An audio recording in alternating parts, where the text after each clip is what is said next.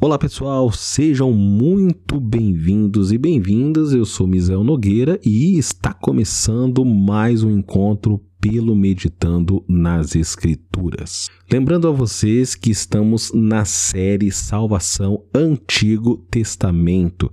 Já tivemos dois episódios que foram sensacionais, onde tratamos sobre salvação à luz do Pentateuco, e no segundo episódio tratamos sobre salvação à luz dos livros históricos. E especificamente neste episódio vamos falar sobre salvação à luz dos livros poéticos. Tenho certeza que vai ser um encontro sensacional para tratarmos desse assunto, porque a ideia dessa série é trazer para você uma visão panorâmica de como que o caminho da salvação, da redenção trazida por Deus foi se desenrolando ao longo dos tempos, ao longo dos livros do Antigo Testamento ok? Então espero que esse conteúdo seja de extrema relevância para você que quer aprender um pouco mais sobre esse assunto de salvação.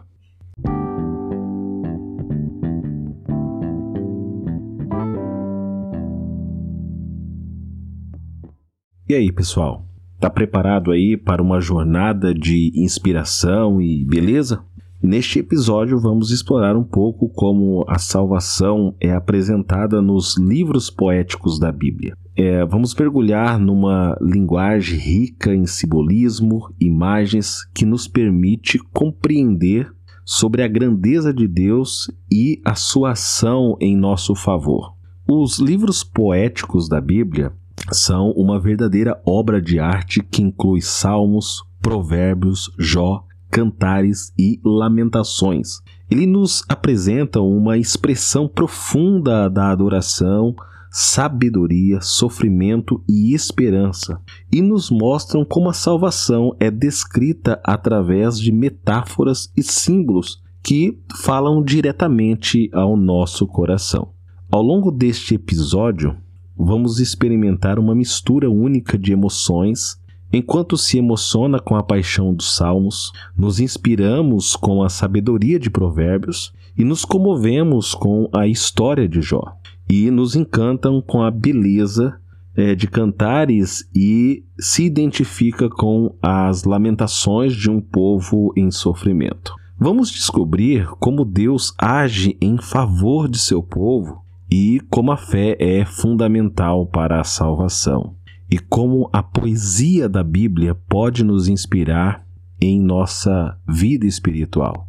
Então eu convido você para se juntar a nós nessa jornada de descoberta, onde vamos explorar a salvação através dos olhos dos poetas bíblicos e experimentar a riqueza de suas palavras. Então, prepare-se aí para um episódio emocionante através dos livros poéticos.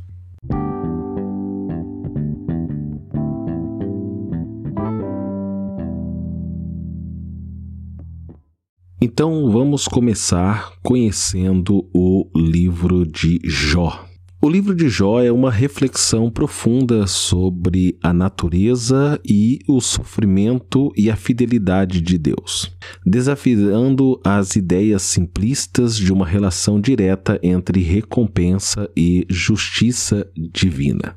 O livro de Jó é uma história surpreendente sobre um homem que passou por uma grande tribulação e sofrimento, mas que permaneceu fiel a Deus mesmo em meio às dificuldades. O livro de Jó pode parecer difícil de interpretar à primeira vista, mas na verdade apresenta um processo de salvação muito interessante.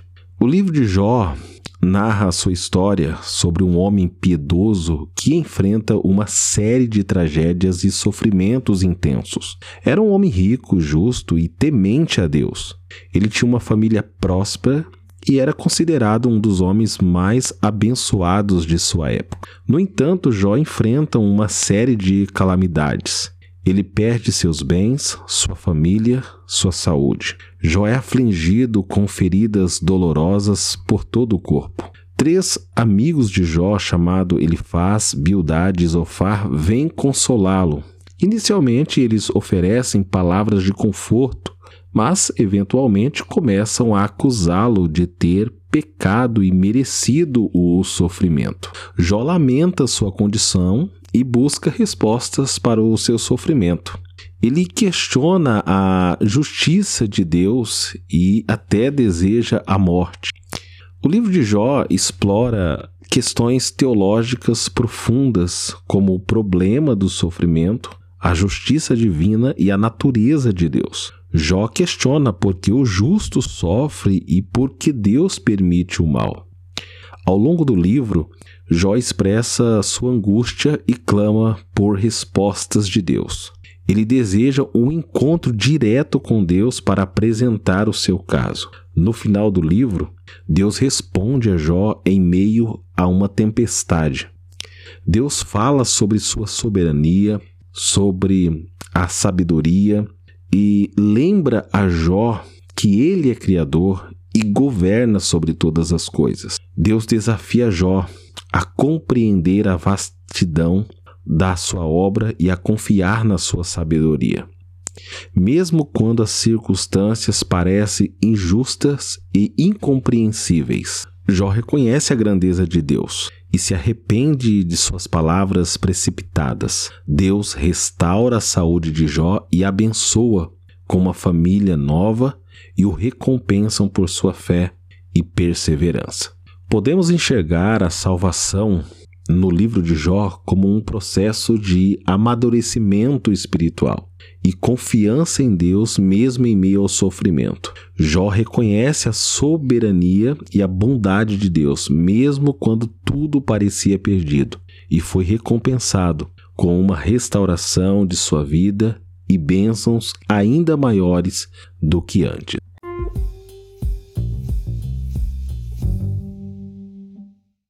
Agora vamos aprender um pouco sobre o livro de Salmos, um livro de louvor, oração, lamentação, adoração e sabedoria que expressa a profunda fé e confiança em Deus por meio de diversos autores e gêneros literários. O livro de Salmo é o maior livro da Bíblia, contendo 150 salmos. É uma coleção de poemas, hinos e cânticos utilizados na adoração e na expressão de louvor a Deus. Os salmos foram escritos por diversos autores, incluindo Davi, Asaf, Salomão, Moisés e vários outros salmistas desconhecidos. Cada salmo reflete as experiências pessoais, as emoções e a devoção dos autores. Os salmos abrangem uma ampla gama de temas, incluindo louvor, adoração a Deus, arrependimento, súplicas, gratidão, lamentos, confiança, sabedoria, meditação na lei de Deus. Muitos dos salmos foram originalmente compostos para serem cantados com acompanhamento musical. Eles eram usados nas cerimônias do templo, nas festas religiosas e nos momentos de adoração congregacional. Os salmos expressam uma variedade de emoções humanas, desde alegria e exultação até tristeza, dor e desespero. Eles são um retrato honesto da experiência humana diante de Deus são profundos em sua teologia e revelam a natureza de Deus. Eles retratam a fidelidade, a bondade, a justiça, a misericórdia e o amor de Deus para o seu povo. Contém profecias messiânicas e referências ao Messias vindouro, Jesus Cristo, muitos salmos apontam para o cumprimento final da redenção e do reino de Deus. São uma forte fonte de consolo, encorajamento e direção espiritual para os crentes ao longo dos séculos. Eles oferecem palavras de conforto em tempos de aflição e direção para uma vida de adoração e obediência a Deus. Além de ser amplamente utilizados na adoração e na devoção pessoal até os dias de hoje, muitos salmos são recitados, cantados e meditados como uma expressão de fé e louvor a Deus, e é considerado um tesouro da literatura poética e espiritual. Ele tem sido uma fonte de inspiração para músicos, poetas e crentes ao longo da história. Assim, os Salmos nos mostram um caminho para a salvação através da confiança em Deus, da contrição pelos pecados, da esperança na vinda de um Salvador e da expectativa da restauração completa de todas as coisas.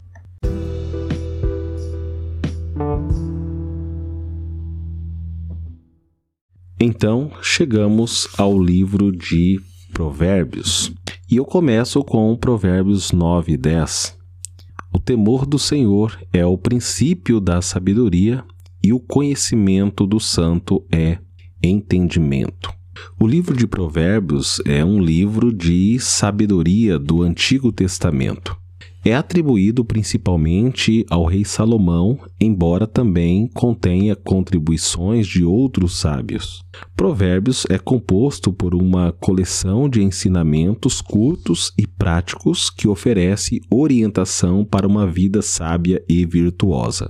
Os provérbios são escritos de forma poética, com uma linguagem concisa e memorável abordam uma ampla gama de temas, incluindo sabedoria, justiça, virtude, relacionamentos, trabalhos, finanças, fala, disciplina, educação e temor a Deus. O livro enfatiza a importância de buscar a sabedoria e aplicá-la à vida cotidiana. A sabedoria é retratada como um tesouro valioso que traz benefícios e proteção. Provérbios ainda oferece conselhos práticos sobre como viver uma vida justa, honesta e virtuosa. Ele adverte contra a tolice, a maldade, a imoralidade e incentiva a busca pela justiça e integridade. O livro destaca a importância de controlar a língua e falar com sabedoria. Adverte sobre os perigos da fofoca, das palavras destrutivas e da mentira, e encoraja a edificação a bondade no discurso. Provérbios aborda a educação e o treinamento dos jovens, destacando a importância de ensinar a sabedoria desde cedo. Ele enfatiza o papel dos pais é, e dos mentores na formação dos jovens. O livro faz contrapontos entre o caminho da sabedoria e o caminho da tolice. Ele descreve as consequências da tolice e os benefícios da sabedoria. Provérbios contém vários versículos famosos e citáveis, como o temor do Senhor é o princípio da sabedoria, que foi o que começamos falando, ou você pode também ouvir por aí como ferro com ferro se aguça, assim o homem afia o rosto do seu amigo. Provérbios 27, 17. O livro de Provérbios tem sido valorizado ao longo dos séculos como um guia prático para uma vida sábia. Suas lições intemporais continuam relevantes e aplicáveis até os dias de hoje. Esses são alguns fatos relevantes sobre o livro de provérbio, e ele nos convida a buscar a sabedoria e a viver com justiça e aplicar princípios sábios em todas as áreas da vida. Os provérbios nos oferecem conselhos práticos para uma vida virtuosa e nos lembra da importância de temer a Deus e a buscar a sabedoria divina.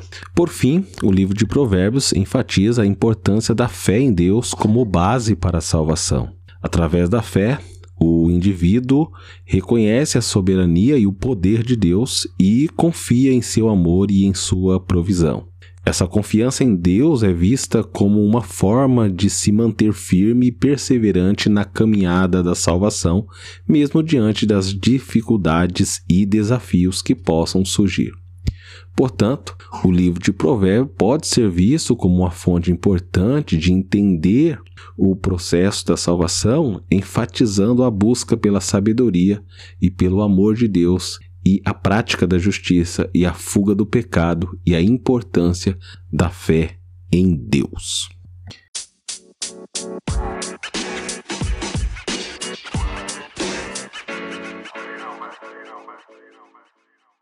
E agora chegou a hora de falarmos sobre o livro do Eclesiastes. Acredito que um texto que defina bem esse livro é Eclesiastes, capítulo 1, versículo 2, que diz que vaidade das vaidades, tudo é vaidade. Eclesiastes é um dos livros da sabedoria do Antigo Testamento que contém reflexões sobre a vida e o sentido da existência humana. Em meio a uma profunda crise existencial, o autor, que se identifica como o pregador, questiona a validade das coisas terrenas e a busca por prazeres e realizações pessoais como uma forma de preencher o vazio interior. Esse livro ele é atribuído ao rei Salomão, que reflete sobre a busca do significado do propósito da vida. Eclesiastes é conhecido por sua abordagem realista e introspectiva da vida. O autor, como falamos, ele é chamado de o pregador e examina várias perspectivas e existência humana para descobrir o sentido da existência. O livro começa com a famosa declaração do texto que citamos, de Eclesiastes 1 e 2, e essa frase resume a natureza transitória e fugaz das coisas terrenas, levando à reflexão sobre o propósito e o valor da vida. O pregador explora diversas áreas da vida humana, como trabalho, prazer, conhecimento, riqueza e poder, e conclui que todas elas são passageiras e incapazes de trazer satisfação duradoura. O livro enfatiza a brevidade e a incerteza da vida. O pregador reflete sobre a, a inevitabilidade da morte e o fato de que tanto os justos como os ímpios enfrentam o mesmo destino. Eclesiastes aborda a injustiça e a falta de controle que os seres humanos têm sobre eventos da vida. Ele reconhece que nem sempre o justo é recompensado e o ímpio é punido, o que levanta questões sobre a justiça divina. Apesar de sua visão muitas vezes pessimista, o livro também destaca a importância de aproveitar a vida e encontrar alegria nos prazeres simples que Deus nos concede. O pregador enfatiza a importância de temer a Deus e observar os seus mandamentos. Ele reconhece que a verdadeira sabedoria vem de Deus e que a reverência a Ele é o caminho para uma vida significativa. O Eclesiastes ainda termina com a conclusão de que o temor a Deus e a observância de seus mandamentos são a essência de uma vida plena. O livro nos lembra que, apesar das incertezas e frustrações da vida, devemos confiar em Deus e viver com integridade. Ele nos desafia às perspectivas tradicionais sobre a vida e oferece uma visão sincera e realista sobre a natureza humana e a busca pelo significado. Ele nos lembra de valorizar o presente e confiar em Deus em meio às incertezas da vida.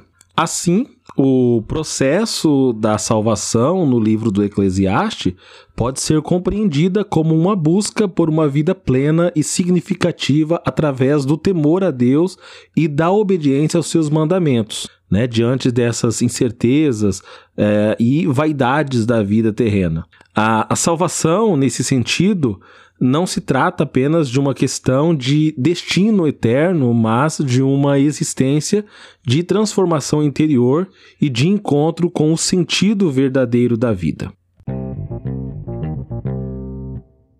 Então, pessoal, chegamos ao nosso último livro e vamos então fazer essa reflexão para entender é, sobre o livro de Cantares ou Livro dos Cânticos. O livro dos Cânticos é um dos livros poéticos também do Antigo Testamento e é uma coleção de poemas líricos que celebram o amor romântico e a união entre o noivo e uma noiva. O livro é atribuído a Salomão Embora alguns estudiosos acreditem que ele possa ter sido compilado por vários autores, Cânticos é uma expressão poética altamente metafórica e simbólica. Os versos apresentam uma linguagem poética, rica e vívida, com imagens e metáforas que descrevem a beleza, o desejo e a devoção entre os amantes. O livro descreve um relacionamento amoroso entre um noivo e uma noiva, celebrando a paixão, o desejo e a atração mútua. Ele retrata o amor romântico como algo belo e digno de ser exaltado. O amor retratado no livro dos Cânticos é frequentemente interpretado como uma metáfora do relacionamento entre Deus e o seu povo, Israel, ou entre Cristo e a Igreja no contexto cristão. O livro descreve a jornada do amor desde o início do romance, passando pela separação e pelos desafios do relacionamento, até a celebração da união e da intimidade. Cânticos também celebra a beleza física e a atração entre os amantes. Ele descreve detalhadamente a aparência física do noivo e da noiva, destacando sua beleza e encanto. O livro ainda aborda questões da pureza ou de pureza sexual, fidelidade e desejo controlado. Ele enfatiza a importância de esperar pelo momento certo e de desfrutar o amor dentro dos limites do compromisso matrimonial. Cânticos é considerado uma obra de poesia amorosa e é apreciado tanto pelo seu valor literário quanto por seu significado espiritual. Ele captura a intensidade das emoções humanas e celebra o amor como uma dádiva divina.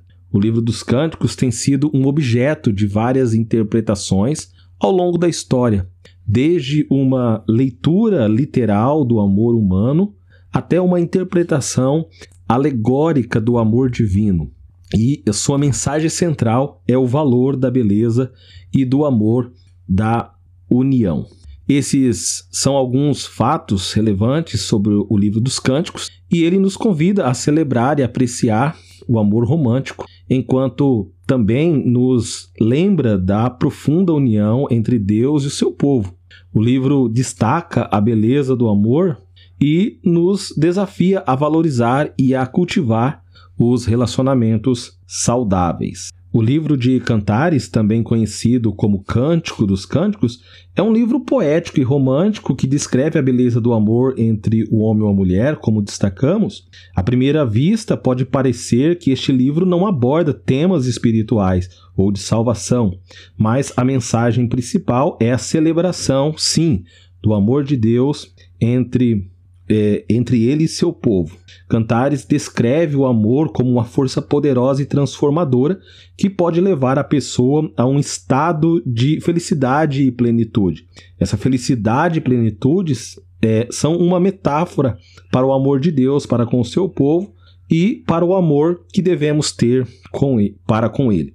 O livro começa com a noiva buscando pelo noivo, uma busca que simboliza a busca de Deus por nós. Em Cantares 2, do verso 8 ao 10, a noiva diz: A voz do meu amado, eis que ele vem saltando sobre os montes, pulando sobre os outeiros. O meu amado é semelhante ao gamo ou ao filho da gazela.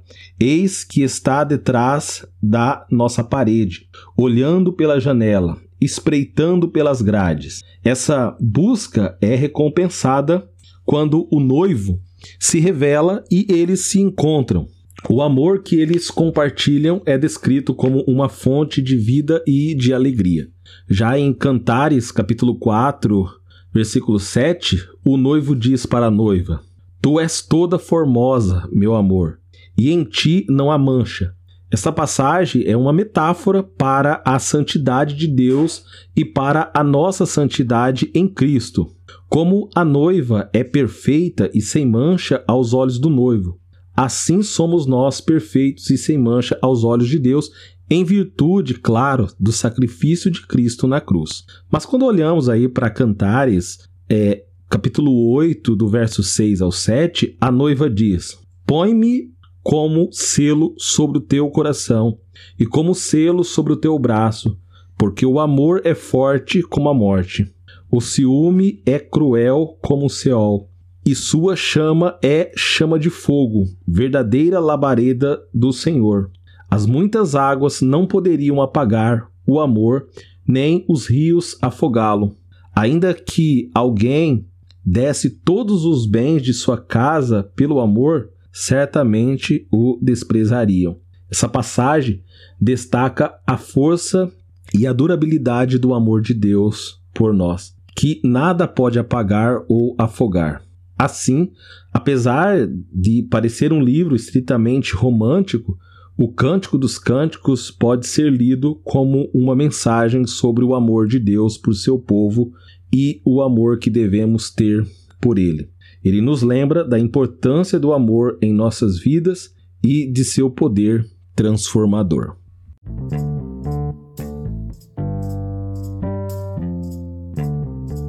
Então, pessoal, chegamos ao final de mais um episódio onde falamos sobre salvação à luz dos livros poéticos. E até o nosso próximo encontro, onde vamos falar sobre esse mesmo assunto, sobre salvação à luz dos profetas maiores, dos livros dos profetas maiores. Tenho certeza que vai ser um encontro sensacional, onde vamos aprender sobre a palavra de Deus e esse caminho da salvação que foram trilhados pelos nossos irmãos do Antigo Testamento. Até o nosso próximo encontro.